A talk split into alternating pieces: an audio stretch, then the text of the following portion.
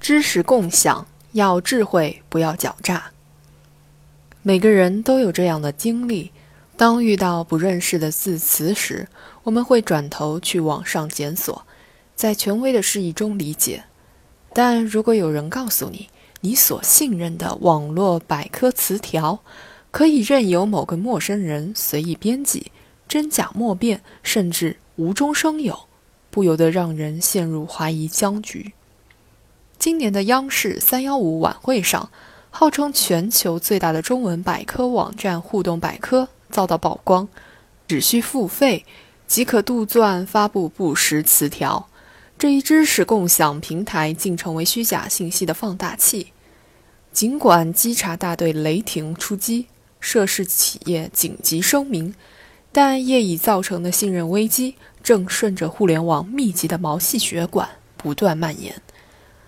互动百科的境况揭开了互联网知识分享业态的冰山一角。在知识问答社区知乎上，抠脚大叔化身知乎女神，诈骗网友得逞。最有故事的男人分饰两百四十四个角色，活跃数年才遭封停。有网友打趣：一些网上知识分享平台越来越泥沙俱下，在与世界分享你的知识。见解和经验的同时，也在分享着以假乱真的故事。显然，共享知识的网络业态正遭遇着几近相同的困境。无孔不入的广告植入，让这些平台越来越像路边的电线杆。日益沉重的盈利压力，使得收费发布成为不可言说的潜规则。内容生产的随意化，更是让知识分享。传播使用链条上的很多人大失所望。一方面，我们依然相信创新的共享模式让人醉心于知识的汪洋，但另一方面，利益架构起来的知识岛屿往往会误导人们求知的航向。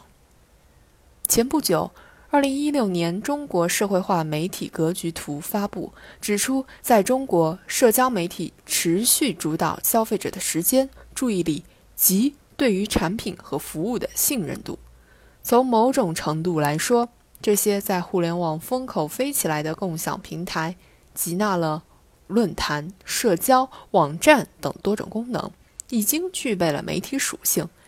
一个最简单的例子就是，如果生活中的一个女孩关注了一款化妆品，通常会带着兴趣在搜索引擎或电商平台上查询一下，社区内的网友评价。会成为左右他购买的重要参考。反过来说，当他在网上写下自己的消费体验，又会成为下一个消费者的参考信息源。一来一往，传播力可见一斑。与传统媒体的行业规范相比，这种跨界平台尚存相当的灰色地带。一旦缺乏有效监管，就可能沦为刷好评、集赞、营销充斥的故事会。一切背离了公正的知识，都应叫做狡诈，而不应称为智慧。在众筹时代与共享时代并驾齐驱的浪潮中，平台的开放性与知识的真实性从来不是背道而行，更不容许贪婪的欲望在其中主导知识的传播。只有用更加谨慎的把关态度，更加规范的筛选机制，才能让知识流动转化成力量的源泉。而不会沦落成调取金钱的鱼钩。进一步说，分享知识、共享信息，其实正是网络空间公共性的反应。知识的原野没有边界，但生长其中的作物却需要甄别。每个人，不管是主动分享还是被动接收，遵守规则、承担责任，用客观理性的观念培植知识的植株，做一名慧眼识珠的花匠。恪尽职守的护花使者，知识的花朵才会灿然盛开，传递芬芳。无论信息手段如何日新月异，行业形态如何推陈出新，真知始终是标识一个人乃至一个时代理性气质的媒介。让理性求真成为引领知识分享的航标，我们才能在知识的海岛间把握方向。